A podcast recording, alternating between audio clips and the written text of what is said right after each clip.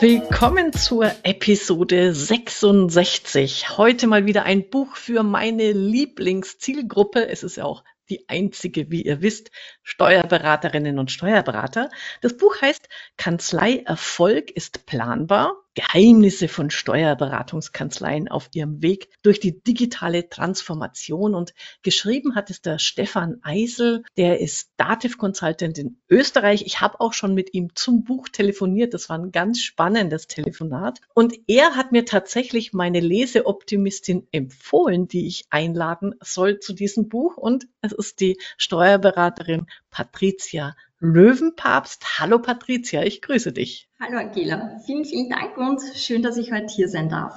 Sehr schön. Erzähl doch mal ganz kurz was zu deiner Kanzlei und wie du auf dieses Buch gestoßen bist. Ja, sehr gerne. Also ja, ich bin Steuerberaterin. Ich habe mich vor vier Jahren selbstständig gemacht mit meiner Kanzlei Abenteuer Steuer und anfangs so ganz alleine und auch gar nicht mit der Absicht, Mitarbeiter mit an Bord zu holen, bin aber dann relativ rasch gewachsen und habe für mich die Entscheidung getroffen, dass ich da auch weiter wachsen möchte, sowohl mit Mandanten als auch mit neuen Mitarbeitern. Und mir war aber auch bewusst, dass ich den Weg da nicht alleine gehen möchte und jemanden brauche, beziehungsweise haben will, der mich da auf den Weg begleitet und unterstützt. Und zu dem Zeitpunkt ist dann auch der Stefan in mein Leben gekommen und somit auch sein Buch. Sehr schön. Äh, ein Tipp an die Hörerinnen und Hörer, schaut euch unbedingt die Website von der Patricia an. Also ich finde sie so bezaubernd. Also einfach, die ist so vom Feeling her einfach positive Emotionen und so, du kommst so sympathisch rüber. Also ich habe dich jetzt bei uns in unserem DaveNet-Netzwerk auch schon mehrfach, habe ich deine Webseite gezeigt, weil sie mir so gut gefällt. Das freut ja, mich, danke. Genau. Und dazu habe ich nämlich auch noch eine Frage. Also Abenteuer-Steuer.at. Hast du irgendwas mit Hübner und Hübner und deren Buch Abenteuer Steuerberatung am Hut oder wie bist du auf diesen Titel gekommen? Genau, nein, habe ich nichts. Ähm besteht keine Verbindung. Äh, wie bin ich auf den Namen gekommen? Also grundsätzlich haben wir uns am Anfang auf Einzelunternehmer spezialisiert, auf kleinere Einzelunternehmer und haben erkannt, dass für die meisten dieses ganze Steuerthema wirklich ein Abenteuer ist. Meistens aber so im negativen Sinn und haben uns das zum Ziel gemacht, das ein bisschen positiver zu gestalten. Alles rund ums Thema Steuer. Und mir war auch von Anfang an klar, dass ich keine typische Steuerberatungskanzlei haben möchte, so wie ich sie bisher kannte und da auch ein bisschen das Image unseres Berufsstandes aufpeppen möchte. Ja, und den Ansatz teilen Gott sei Dank auch meine Mitarbeiter. Das macht das Ganze gleich gemeinsam noch mehr Spaß. Mhm. Sehr schön. So, jetzt zum Buch. Ich muss ja vorab gestehen, ich war echt skeptisch, ob ich das Buch in meinen Podcast mit aufnehme, weil, also das inhaltlich ich bin ja selber seit über 20 Jahren Kanzleiberaterin, dachte ich mir, na ja, wenn ich das jetzt lese und bespreche, weiß ich ja alles, ne? Also und nicht, nicht das irgendwie böse gemeint, aber es kommt halt aus meiner Berufserfahrung. Und dann dachte ich mir, na ja, lese ich halt mal rein und guck mal. Äh, und dann hat der Stefan es geschafft, ich glaube auf den ersten fünf Seiten schon in der Einleitung hat er mich gecatcht, weil er ähm, schreibt kurz über den CFO as a Service und den Echtzeit-Daten austauschen. Da wusste ich, ja, genau, das ist es. Dann war es lustig, weil während der Kapitel greift er das ja gar nicht so auf. Also es kommen ganz viele tolle, also mhm. für den Steuerberater wichtige ähm, Infos und, und Anregungen. Also sind tolle Impulse drin, aber er greift eigentlich diesen CFO as a Service gar nicht auf. Und dann dachte ich mir, hm, schade, da habe ich mich jetzt so drauf gefreut. Und dann haut er im Bonuskapitel einen Hammer raus, wo ich mir dachte, ja, genau, Genau das ist es. Also so, so viel mal vorweg. Ähm, allein mit diesem Gedanken CFO as a Service, ich glaube, wenn sich, sich das Steuerberater und Steuerberaterinnen auf die Fahnen schreiben, ist es ein massiver Durchbruch. Da bin ich gespannt, wo du so deine Schwerpunkte aus dem Buch genommen hast für dich, was dich so mitnimmt. Genau, also es ist ein, definitiv ein guter Ansatz, CFO as a Service oder wie er schreibt, den Mandanten so in diese wirtschaftliche Umarmung zu nehmen. Ähm, am Anfang war ich da ein bisschen skeptisch, äh, wahrscheinlich auch, weil unsere Zielgruppe da eher so der kleinere Einzelunternehmer war, ja. Ähm, habe das aber nach dem Buch jetzt schon erkannt, dass auch der kleinere Einzelunternehmer durchaus auch wirtschaftlich umarmt werden kann oder das sogar gut findet, ja, ähm, um es so zu nennen. Und ja, wir haben ganz, ganz viele andere Punkte in dem Buch einfach so die Augen geöffnet. Ja, also für mich war eine ganz wichtige Erkenntnis, dass ich als Steuerberaterin natürlich auch mehrere Rollen habe als nur die Rolle der Steuerberaterin. Also das war für mich eine ganz wichtige Erkenntnis. Und klar war mir bisher irgendwie klar, dass ich natürlich da auch Mutter von zwei Kindern bin, die Rolle der Ehefrau, dass es die Rolle gibt, aber dass ich auch innerhalb von meinem Unternehmen da die Rolle der Geschäftsführerin, der Eigentümerin und auch andere Rollen da zu besetzen habe, das hatte ich bisher da noch nicht so am Schirm. Also das war für mich eine ganz, ganz große Erkenntnis. Und er schreibt ja auch von den verschiedenen Hütten oder spricht auch immer wieder davon. Das hilft mir in der Praxis sehr. Also auch der Tipp mit den verschiedenen Farben im Outlook-Kalender ist für mich so ein leicht umsetzbarer Tipp, der bei uns ganz, ganz viel geändert hat, ja, obwohl er so einfach klingt, aber es ist eigentlich seitdem, weil meine Mitarbeiter auch Bescheid wissen, unser ganzes Team, sind unsere Termine viel strukturierter seitdem. Also das, das war für uns so ein, ein Game Changer und viel, viele weitere Dinge. Also äh, auf den möchte ich auch gerne nochmal eingehen, weil das finde ich ist auch ein, eigentlich eines der zentralen ähm, Punkte, ähm, wie Steuerberaterinnen und Steuerberater, aber äh, generell Unternehmer, also das gilt ja gar nicht für die Branche speziell, sondern eigentlich für jeden Unternehmer, ähm, an seinem Unternehmen arbeiten kann. Und da mochte ich, also erstens, um vielleicht das nochmal aufzugreifen, er bringt immer so schöne Beispiele dazwischen. Ne? Äh, genau. Erlebnisse aus der Beraterwelt. Das ist immer sehr witzig. Habe ich auch bei einigen äh, sehr viel gelacht, äh, weil, weil ich da auch äh, dann einiges aus meiner Welt wiedererkannt habe. Ähm, und gerade bei diesem Punkt Eigentümer und Geschäftsführer. Also ich, ich finde, das ist wirklich wichtig, sich das klar zu machen, diese Perspektive. Ähm, wie schaue ich auf meine Kanzlei, um quasi die, den Zukunftshut aufzusetzen? Das ist ja der, der Eigentümer. Der zweite Hut als Geschäftsführer ist dann das Controlling. Passt das alles äh, finanziell, wirtschaftlich, geschäftlich? Und der dritte Hut, und das fand ich auch nochmal schön, weil er es gut benennt, ist natürlich der Fachhut, der ich bin Steuerberater oder Steuerberaterin und mache meine Facharbeit. Und da finde ich es nochmal wichtig zu sagen, und das wird und bleibt oder kann auch ein, ein großer Bestandteil deiner Arbeit bleiben manche, die sagen, man darf, soll nur noch an der Kanzlei arbeiten und sich überflüssig machen.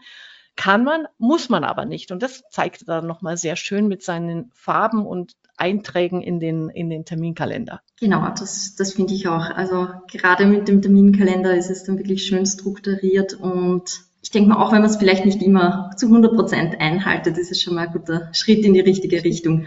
Genau, das schreibt er ja auch so nach dem Motto, ja, äh, und wenn du dir einen, eine Stunde pro Woche vornimmst äh, und dann schaffst du es halt nicht viermal im Monat, sondern nur dreimal, hast du ja immer noch Unmengen mehr Stunden, in denen du an der Kanzlei arbeitest, als wenn du das genau, nicht machst. Das hat, hat auch meine Sicht da eigentlich total verändert, dass es nicht die großen Schritte sind, auf die es tatsächlich ankommt, weil ich muss ehrlicherweise sagen, ich bin eher so ein Typ, entweder mache ich was ganz oder gar nicht und leider, wenn ich weniger Zeit für was habe, dann lasse ich das lieber gleich ganz. Und das Buch hat mir da schon so ein bisschen weit die Augen geöffnet, auch mit den weiterführenden Literaturempfehlungen, wie die 1%-Methode oder so. Ja. ja, dass es dann schlussendlich die kleinen Schritte sind und die wenigen Stunden, die sich dann schlussendlich übers Jahr gesehen summieren. Genau. Ähm, hast du dann, wann, wann sind deine Eigentümerzeiten? Was, welche Zeiten hast du dir geblockt? Ähm, Montag und Freitag sehr, sehr sinnig. Ich habe auch, also ein, einer unserer Zuhörer, der ist auch bei uns im Netzwerk, Jens, ich hoffe, ich darf dein Geheimnis verraten, der hat das nämlich auch neulich erzählt, geht genau in diese Richtung, der sagt, also Montag ist so sein Controlling-Tag, Freitag ist sein Zukunftstag, dann hat er Dienstag und Donnerstag sind für Termine, also da dürfen ihm Mitarbeiter und Mandanten Termine eintragen, was sie wollen.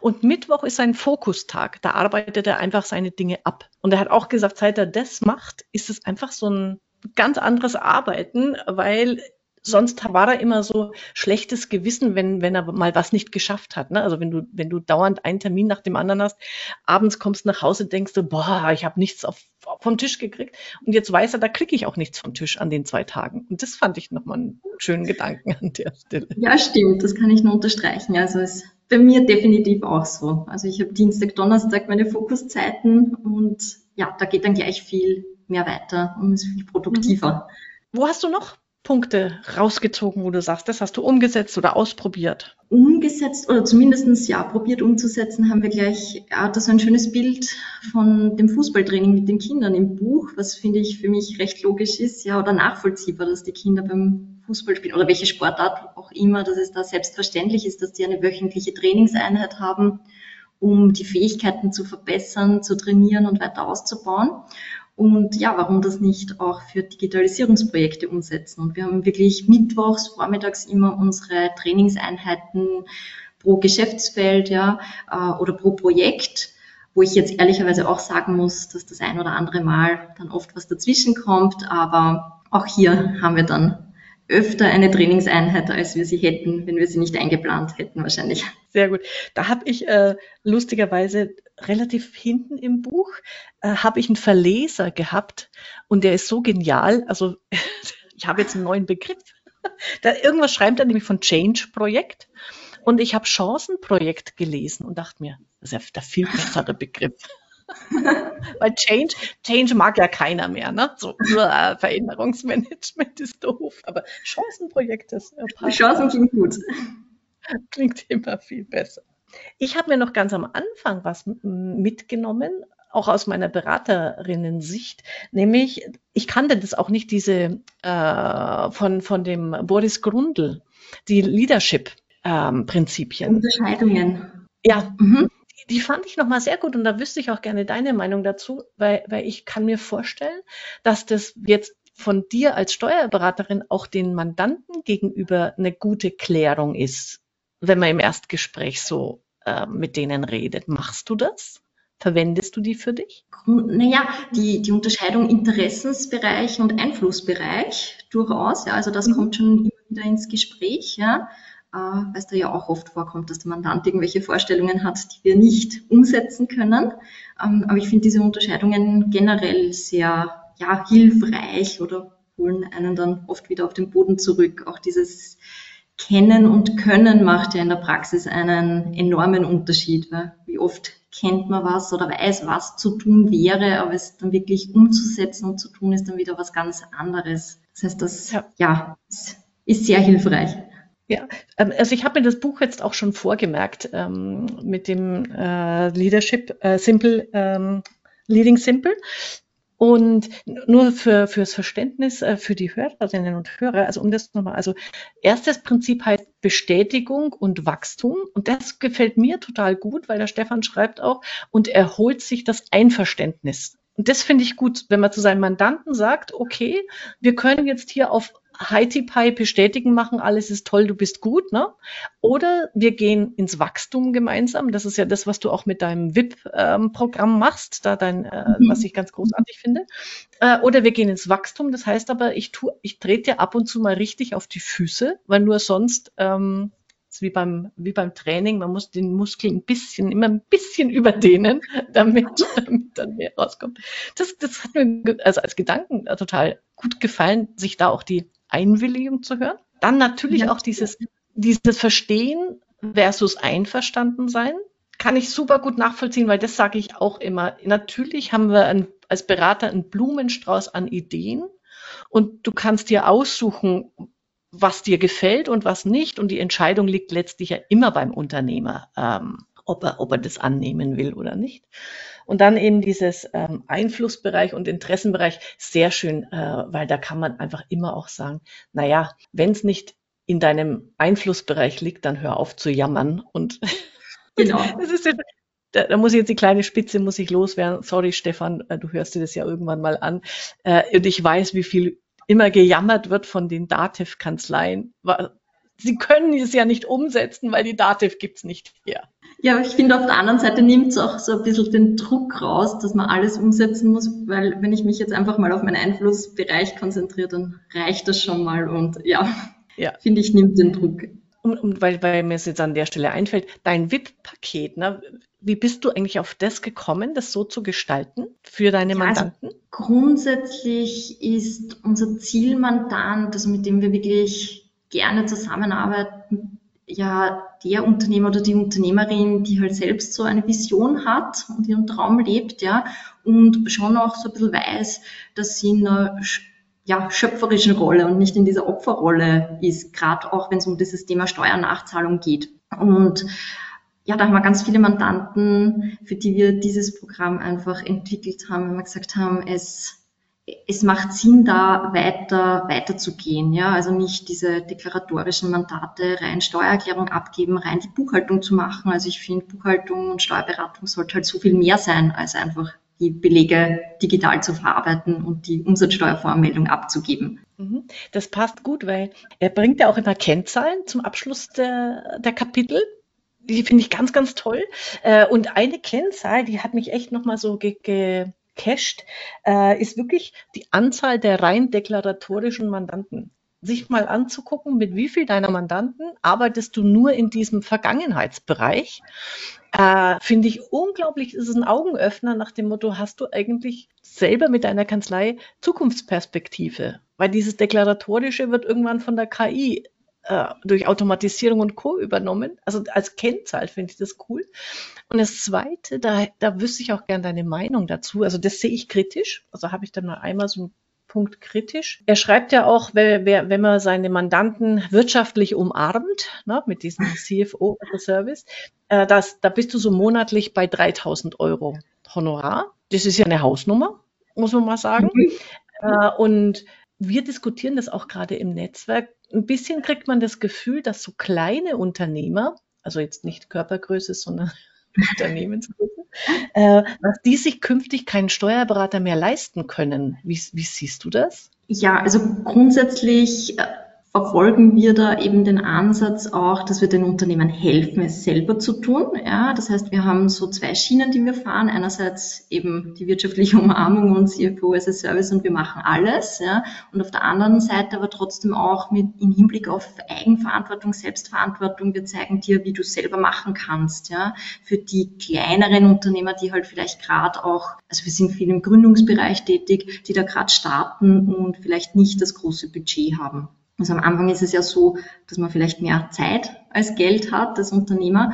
Und uns ist es ganz wichtig, dass die Beratung im Vordergrund steht. Ja, deshalb betreuen wir auch viele Klienten, die die Buchhaltung trotzdem selber machen und wir einfach beratend ja, zur Seite stehen sozusagen. Und das Schöne ist, dass man die Unternehmer ja dann auch auf ihren Weg begleitet sozusagen und die auch wachsen und irgendwann dann die Buchhaltung ja wir übernehmen. Das heißt aber, also ist es in Österreich im Moment noch anders? Also in Deutschland gab es jetzt sogar einen Zeitungsbericht drüber, gerade aktuell in der FAZ, ähm, dass Mandanten, immer mehr Mandanten werden gekündigt, ne, weil sie wirtschaftlich ähm, nicht, nicht ähm, keinen vernünftigen Deckungsbeitrag bringen. Und wenn dann Mandanten einen neuen Steuerberater sucht, kriegt er keinen, weil alle haben Kapazitätsstopp. Ja, das ist definitiv so, soweit ich das beurteilen kann, dass es ja nicht sehr schwierig ist, Mandanten zu finden momentan. Also da geht es eher um die Mitarbeiter. Dann ist es umso wichtiger, dass über Digitalisierung ähm, die Automatisierung vorangetrieben wird in den Kanzleien, damit wieder Mandanten qualifiziert betreut werden können. Sehr schön. Genau. Sehr gut. Wo hast du, was hast du noch für Punkte mitgebracht? Ja, das, also ja, das mit den Kennzahlen, das finde ich auch sehr faszinierend oder das war halt teilweise auch sehr neu für mich hat mich neugierig gemacht und zugleich auch wirklich motiviert, da ins Tun zu kommen und auch den Ist-Stand so ein bisschen zu evaluieren. Und für mich ist ja das Buch wirklich einerseits so ein bisschen eine Handlungsanleitung, mir persönlich so ein bisschen die Sicherheit gegeben hat, dass ich nicht viel falsch machen kann, wenn ich da jetzt Schritt für Schritt umsetze.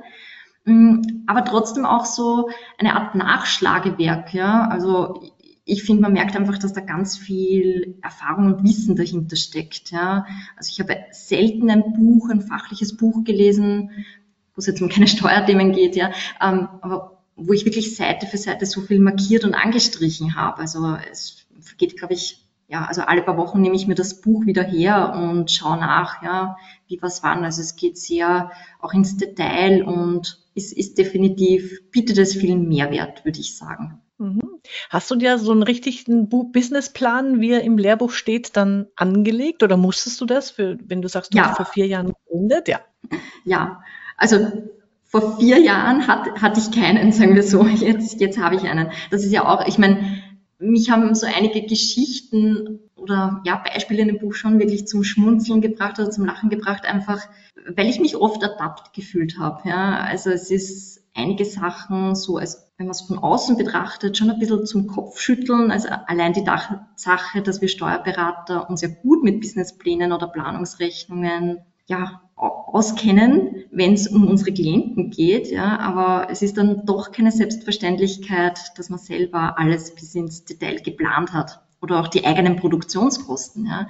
Das heißt, da sind wir dann eigentlich sofort in die Umsetzung gegangen oder sind nach wie vor einfach beim Umsetzen Schritt für Schritt. Also äh, gerade da war, hatte ich einen Aha-Moment bei den, ich weiß jetzt gar nicht, ob es direkt bei den Produktionskosten war, aber ja genau bei der Kapazitätsplanung. Äh, mhm. Da bin ich gespannt, ähm, wie du das umgesetzt hast, weil er schreibt, also okay, also dass man dann ausrechnet, wie viele produktive Stunden hat ein Mitarbeiter im Jahr, die man weiter verrechnen kann. Das ist, ähm, sage ich mal, alter Tobak. Ja, nicht für jeden, aber bei mir.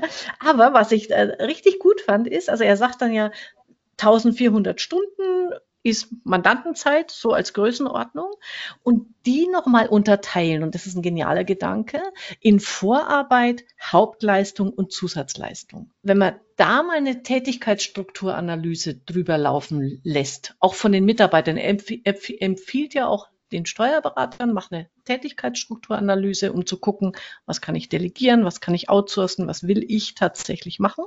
Aber das auch unter dem Gesichtspunkt für die Mitarbeiterinnen oder von denen äh, machen zu lassen, damit die mal sehen, arbeite ich, wie viel Zeit arbeite ich eigentlich in meiner echten fachlichen Arbeit, für die ich auch mein Gehalt bekomme und wie viel mache ich vielleicht noch Drucken von Jahresabschluss oder Beleg sortieren oder also Sachen, die halt Zeit kosten, aber nicht, nicht wertig sind. Ja, Genau, also es ist auf alle Fälle spannend und für das, dass ich mich am Anfang aufgrund meines Angestelltenverhältnisses früher so ein bisschen gesträubt habe, meine Zeiten zu erfassen, ja, war ich mir nicht sicher, ob ich das wirklich umsetzen möchte, aber meine Mitarbeiter, also ich, ich würde sagen, wir haben da eine sehr detaillierte Tätigkeitserfassung, ja, Leistungserfassung für unsere Zeiten und analysieren das auch wirklich von Zeit zu Zeit wirklich ins Detail. Meine Mitarbeiter machen das auch brav. Ich, ich muss sagen, ich muss mich da ein bisschen an der Nase nehmen, ja, ähm, und das vielleicht genauer machen. Aber es hat, wie du sagst, es ist dann sehr interessant, wenn man sieht, wie viel da wirklich für Vorarbeiten oder Nacharbeiten draufgeht und nicht für die reine Beratungsleistung zum Beispiel.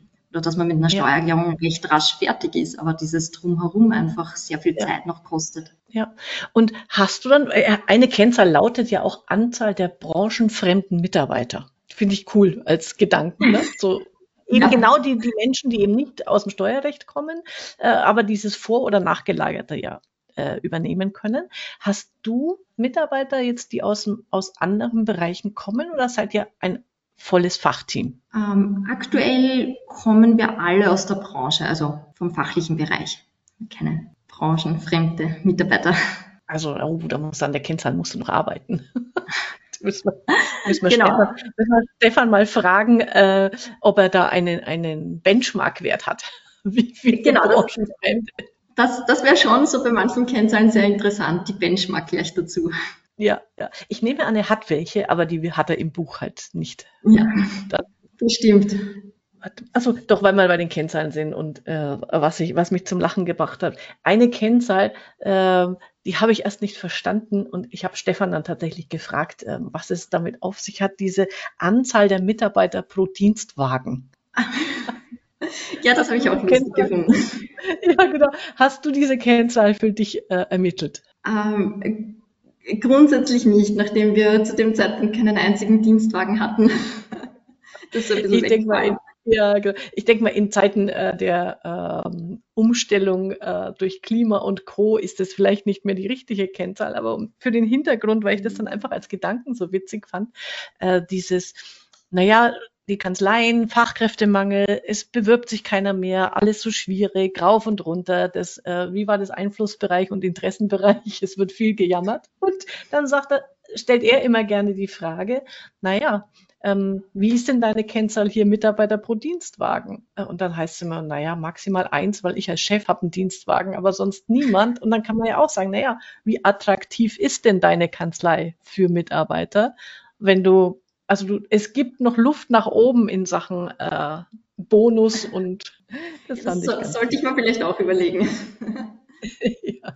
ähm, hast du, an, aber an der Stelle, ähm, ist jetzt nicht aus dem Buch, hast du andere, sage ich mal, äh, Benefits für deine Mitarbeiter, wo die sagen, das finden wir toll? Ja, also grundsätzlich neben Homeoffice oder flexibler Zeiteinteilung, was jetzt natürlich eh schon Standard ist, glaube ich, dass unser Benefit wirklich ist, dass wir ein, ein, ein cooles Team sind, ähm, wo wir ja, wo es eher ums Miteinander geht. Ja. Also das genießen meine Mitarbeiter sehr, ja, also dass es da keine sehr steilen Hierarchien gibt. Ähm, ansonsten Benefits, also wir haben ganz viele Team-Events einfach, was wir machen, ja. Also nachdem wir sehr viele, sehr viel im Homeoffice sind, Zusätzlich ist es schon so, dass wir pro Monat ein, zwei Tage rein für Team-Events haben, um uns dort auszutauschen. Er bringt zwei Beispiele, die fand ich ziemlich cool. Also es kommt eigentlich beim Thema Positionierung äh, und, und Zielmandant, macht das so ein paar Beispiele, welche Richtung könnte es gehen und dann schreibt er, es gibt eine Kanzlei, die machen zwei Monate Betriebsferien im Sommer. Ja. Ich finde das gut. Ich finde es großartig. Und dann, und die, die abgespeckte, das ist das Beste, ne? die abgespeckte Variante lautet dann, wir machen zwei zusätzliche Wochen Urlaub mehr als der Durchschnitt. Also was ich, das ist auch nicht abgespeckt, muss man mal sagen. Kennst du zufällig diese Kanzleien? Ich muss ja, ich kenne sie zufällig. Es ist wirklich ein tolles Team. Ja, du, durfte ich kennenlernen. Bin sehr dankbar. Äh, ja, weil die auch in ganz vielen anderen Bereichen inspirierend sind. Und ich muss sagen, es ist auch ein Fortbild, nachdem wir, ich sage jetzt mal, wir jetzt, für, also ja, sind sechs im Team und haben acht Kinder, die natürlich auch in den Ferienzeiten betreut gehören und die Ferienzeit natürlich gerade im Sommer oder jetzt Osterferien oder jetzt bei uns in Österreich sind gerade Semesterferien, ähm, alle zur gleichen Zeit haben. Das heißt, da, da bedarf es schon einer guten Planung, damit die Kanzlei dann nicht ganz zu ist. Ähm, und ja, da die Kanzlei schon so ein bisschen ein Vorbild ist, dass man ja einfach ganz zusperren kann über den Sommer. Ist gut also äh, das, das machen wir jetzt hier nicht öffentlich, aber wenn wir nachher ausgeschaltet haben, die Aufnahme, dann verrätst du mir bitte den Namen dieser Kanzlei. Ja, sehr gerne. Das ist gut. Äh, apropos, äh, es gibt ja auch das Kapitel Positionierung und du hast dich ja auch äh, positioniert. Ähm, wie bist du so vorgegangen? Er macht ja eine Empfehlung, da geht es ja aber eher um, wenn du schon bestehende Mandanten hast, du hast ja neu gegründet. Das heißt, da konnte man ja bei Null anfangen. Welche Ge Gedanken hast du da aus dem Buch mitgenommen oder überhaupt ähm, für dich? Ja, ich habe also gestartet wirklich so, mit wem möchte ich einfach zusammenarbeiten, ja. Ähm, nachdem ich das Buch gelesen habe oder durch den Stefan dann schon ins Umdenken begonnen, was die Bestandsmandate einfach betrifft, ja. Also ich muss sagen, am Anfang habe ich natürlich auch fast jedes Mandat angenommen, man ist froh, wenn man dann Klienten hat zum Start der Selbstständigkeit. Und da bin ich jetzt schon groß am Aussortieren, ja. Also wer entspricht jetzt überhaupt nicht mehr unseren Kriterien, wo passt eine Zusammenarbeit überhaupt nicht mehr, ja. Das heißt, die, die sich so ganz weigern gegen digitale Zusammenarbeit und wo einfach der Deckungsbeitrag nicht passt. Also das ist mir mhm. durch das Buch natürlich jetzt auch nochmal viel klarer geworden, dass ich da jetzt mit eigentlich ja mit meinem Gewinn als Eigentümerin mit einzahle, wenn ich ja. bei Klienten einen negativen Deckungsbeitrag habe.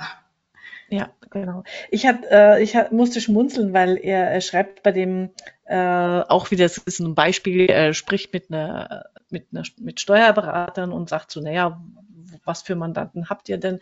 Und die einen sagen, der eine sagt dann, naja, wir sind halt so echte Tax-Bitches. Wir nehmen jeden. das fand ich als Begriff. Bei uns in Deutschland, ich weiß nicht, ähm, wie ihr sagt, äh, also es sind die BMW-Kanzleien, die Becker Metzger Wirt oder Feldwald Wiese. Äh, aber Text-Bitches finde ich natürlich dann extra cool. Ja. ja. bei uns ist es so eher, ja, Wald- und Wiesenkanzlei, vor allem bei uns am Land. Und man sagt ja. es ist nicht üblich, dass man sich spezialisiert. Ja, ja, genau. Aber da finde ich es gut, weil er sagt, äh, dass zwei Fragen helfen, helfen dir eben weiter bei der Positionierung, um diese äh, Steckbrief zu erstellen. Das ist einfach mal bei den bestehenden Mandanten drauf zu gucken, ähm, für wen stifte ich aktuell welchen Nutzen oder den, den meisten Nutzen und mit welchen Mandanten habe ich den größten Spaß. Und die zwei wenn man übereinander liegt. Wir haben da im Delphinet, ähm, heißt es bei uns Chancenfinder-Kanzlei. Also wir haben tatsächlich so eine mhm. Tabelle, wo dann die äh, unsere Mitmacherinnen und Mitmacher einfach mal so ihre Leute rein, also ihre Mandanten reinfließen lassen können. Und da kann man auch immer ganz gut schauen, äh, welche Gemeinsamkeiten gibt es und, und ähm, wo geht die Reise hin. Also insofern passt das da ganz gut. Mhm. Ja, das mit dem Spaß ist definitiv wichtig, auch, auch bei uns. Wobei er auch so schön schreibt und ich finde, das nimmt auch so ein bisschen den Druck raus, dass man ja nicht 100 Prozent alle Mandanten gleich äh, auswechseln muss, wenn das nicht passt. Ja, Das heißt, so Schritt für Schritt passt, passt das dann schon gut. Genau, also das ist, das finde ich auch, das ist der wichtige Grundgedanke an der Stelle, wenn man in die Positionierung geht, ähm, sich immer vorzustellen, ähm, ich mache eine Website für Neumandanten. Und was muss da draufstehen, damit die sagen, hey, jawohl, die Patricia ist genau die richtige. Und einfach nicht an die bestehenden Mandanten denken an der Stelle, die darf man weiter betreuen und haben, das ist alles schön und gut. Einfach mal dieses Fokussieren, das hat ja auch was mit Ressourcen und Energie zu tun. Und wenn ich da klar bin, ich glaube, dann ergibt sich im Laufe der Zeit, das dauert dann vielleicht zwei, drei Jahre, äh, ein Turnaround bei den bestehenden Mandanten. Genau, genau. Also das merken wir auch, dass sich die Klienten da jetzt teilweise von alleine auch auswechseln und ja, die ja. neuen kommen, die perfekt zu uns passen. Genau. Er hat dann auch ja an der Stelle wieder die Kennzahl Anzahl der abgelehnten Mandanten. Finde ich dann auch lustig. Wobei jetzt, wie gesagt, heutzutage hat man da, glaube ich, einen sehr, relativ hohen Wert stehen, weil ja kapazitätsbedingt man nicht alle nehmen kann. Aber wirklich ähm, bei der Kennzahl hinzugucken, wen lehne ich ab, weil er nicht passt. Das, das stimmt. Das war für uns auch so ein wichtiger Schritt, einfach weil wir uns am Anfang war es, ja, würde sagen, auch ein Mindset-Thema, wo ich mir gedacht habe, darf ich das jetzt? Kann ich dem einfach sagen, ich will nicht mit ihm zusammenarbeiten? Ja, was aber dann immer leichter wird. Er hat ja auch ein schönes Kapitel, finde ich nochmal wichtig an der Stelle, das zu sagen, hm, wenn es eben um Veränderung, Digitalisierung, Transformation geht. Warte mal, jetzt muss ich ganz kurz nachgucken, das habe ich hier natürlich notiert sind es ähm, drei Voraussetzungen, die erfüllt sein müssen. Das finde ich nochmal wichtig, das klar zu haben. Das erste ist Mindset. Du hast das ja gerade mhm. angesprochen. Wie stehe ich dazu? Positiv. Und das zweite ist aber sicherzustellen, haben wir die Kapazitäten für Veränderung? Weil wenn die mal mit, und das erlebe ich auch ganz oft, wenn meine Mitarbeiterinnen und Mitarbeiter auf 100 Prozent Anschlag arbeiten, dann kann ich nicht hergehen und sagen, hey, und jetzt mach mal digitale Transformation, tralala, äh, lustig heißer sagen, das funktioniert ja. nicht. Und und äh, eben das dritte ist dann eben wirklich Umsetzung. Also bin ich, bleib ich dran. Lass es nicht wieder, weil es nach zwei Wochen anstrengend geworden ist, verpuffen. Finde ich, das hat er nochmal sehr schön, ähm, das hat er einfach nochmal schön aufge aufgezeigt. Aber das mit den Zeitkapazitäten in der Praxis sicher das Schwierigste oder bei uns das Schwierigste ist. Das glaube ich ist. Nicht nur bei euch. genau, genau. Sehr gut.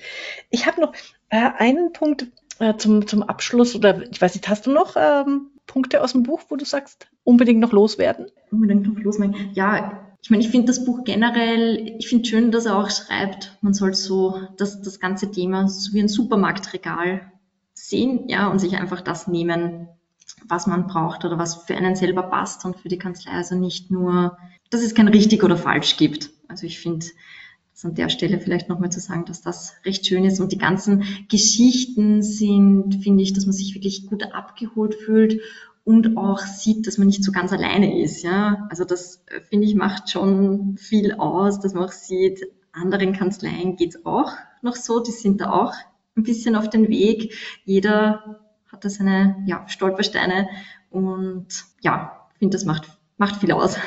Mhm, ja. Weil, ähm, ich, ich wollte dann ab zum Abschluss eben genau nochmal das aufgreifen, dieses CFO as a Service, wo er ja mhm. sagt, entscheidend ist der Zeitpunkt der, der Datenanlieferung und der bestimmt in Zukunft den Mehrwert der Dienstleistung Steuerberatung. Und also da hat er mir einfach aus dem Herzen gesprochen, wenn in Kanzleien äh, immer von den Finanzamtsfristen her alles geplant und abgearbeitet wird. Also Umsatzsteuervoranmeldung, wenn ich die BWA erst habe, wenn die Umsatzsteuervormeldung abgegeben wird, sechs Wochen später, ist es null Mehrwert für mich als Unternehmer. Genauso, es ist ja das Schreckliche, dieses, also auch haben wir in Deutschland auch, äh, nach wie vor, diese Fertig, der Fertigstellungsgrad der Jahresabschlüsse. Ne? Ja. Also Katastrophe. Jetzt hat in Deutschland die Finanz das verlängert auf August 2023. Also du kannst 21 Abschlüsse August 23 abgeben. Erleichterung im Berufsstand, Gott sei Dank. Ich finde es katastrophal, weil ich denke mir, okay, die Bilanz, der Abschluss ist ja komplett für einen Hugo, ne? wenn ich im August äh, 23, also da brauche ich ja nicht mehr reden drüber. Und da sagt er ja dann genau dieses ähm, CFO as a Service, dieses Echtzeitbuchen. Und da hat er in dem, also das Bonusmaterial, äh, ich verrate nicht, wo ihr es findet, ähm, ihr müsst das Buch kaufen, aber ich verrate meine zwei absoluten Knaller die er da äh, in seiner Checkliste drin hat. Und das eine ist, also erstens natürlich durch Schnittstellen sicherstellen, dass tagaktuell Eingangs- und Ausgangsrechnungen verbucht werden. Dann kommt in der Checkliste spätestens zwei, Ta zwei Tage nach Monatsende das müsst ihr euch, liebe Steuerberaterinnen und Steuerberater, die ihr zugehört habt, zuhört, auf der Zunge zergehen lassen. Zwei Tage nach Monatsende werden in der Kanzlei Schritte zur Qualitätssicherung und unterjährigen Abgrenzung gesetzt. Monatsbilanz. Und dann, wenn du das machst, und ich hoffe, du machst es, äh, Patricia, äh, und dann sind Bilanzen mit wenigen Abschlussbuchungen zehn Tage nach Bilanzstichtag fertig. Ja, so muss es sein. Das begeistert mich. So sollte es sein. Ja, bin, bin ich definitiv bei dir. Also, dass das auf alle Fälle den meisten Mehrwert bei den Mandanten stiftet, wenn man da tagesaktuell unterwegs ist.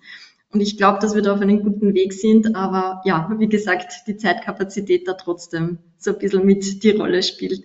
Und, aber ich sehe das genauso wie du mit diesen ganzen Fristerstreckungen ist bei uns in Österreich auch nichts anderes. Das ja die Steuererklärungsfrist für 2020 ja gerade erst geendet hat und so weiter. Aber ja, mit den Bilanzen und Jahresabschlüssen soll es eigentlich so sein, dass die Anfang des Jahres keine große Hexerei mehr sein sollten mit ein paar Umbuchungen. Genau, und ich höre jetzt ganz viele Hörer innerlich schreien.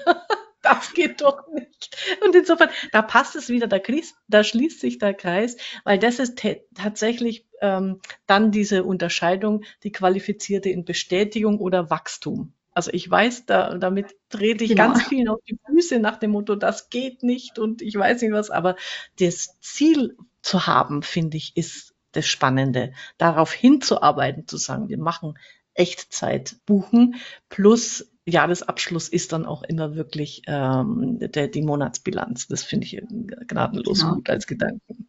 Ja, das stimmt. Ja, und wie der Buchtitel ja auch sagt, Kanzleierfolg ist planbar, weil es halt eben planbar ist mit der Kapazitätsplanung und so weiter. Also es ist ja keine Überraschung. Ja. Und ich glaube, das ist wirklich der wesentliche Punkt, wo sich die erfolgreichen Kanzleien äh, unterscheiden und es eben kein Glück ist, warum manche Kanzleien genau. erfolgreicher sind als andere. Genau. Genau, sehr schön. Das hat viel Spaß gemacht, Patricia. Und wir ja, bleiben ganz bestimmt in Verbindung. Ich muss noch eine, eine Geschichte loswerden, was mich zum Lachen gebracht hat äh, bei seinen Beispielen, äh, kommt auch relativ am Schluss. Es gab tatsächlich eine, eine Kanzlei, die sich einen Beleglift an der Außenfassade angebracht hat. Das ist so skurril, die Vorstellung, dass ich da irgendwie so ein, so ein ähm, Aufzug habe draußen, wo ich meine Pendelordner äh, reinwerfe. Es war sicherlich in Corona-Zeiten hilfreich, aber ich denke mir, das geht so an der Digitalisierungsidee vorbei. habe ich mich, da habe ich mich sehr, ja, sehr amüsiert. Skurril trifft es gut. ja, genau. Er schreibt ja, glaube ich, auch, dass es kein, kein Mandant von ihm oder kein Kunde von ihm ist. Genau. Insofern, äh, das macht doch die, Branche schon wieder liebenswert mit ihren kleinen Macken.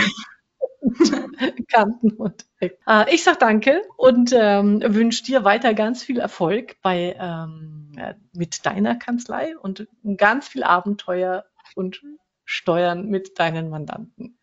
Danke dir, Patricia. Bis denn. Danke, Angela. Vielen Dank. Tschüss. Jo. Das war's für heute. Das nächste Buch steht schon im Regal. Auf Wiederhören bei der Leseoptimistin.